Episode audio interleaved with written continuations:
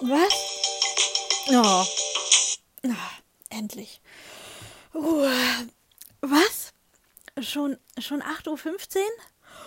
Oh, wer hat sich denn diesen Mist ausge oh, ausgedacht? Ach ja, ich. 0815 um 8.15 Uhr. Haha, was für eine lustige Idee und so kreativ. Puh. Muss spät in der Nacht gewesen sein, als ich die Idee hatte. Ja, und Sabrina fand sie natürlich super. Statt dass sie mir deinen Schwachsinn wieder ausredet, ey. Oh Mann. Wusstet ihr eigentlich, dass es verschiedene wissenschaftliche Studien gibt, die zu belegen versuchen, dass Nachteulen kreativer sind?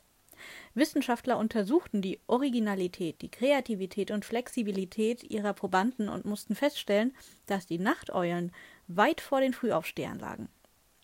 Also dabei will ich jetzt nichts gegen euch Morgenmenschen sagen, die ihr schon jetzt putzmunter Frühstück und äh, Frühsport, boah, was für ein scheußliches Wort, und eine Runde äh, Kinderentertainment oder sowas hinter euch habt. Ich sage nur, bis 8.15 Uhr arbeiten kann auch seine Vorzüge haben.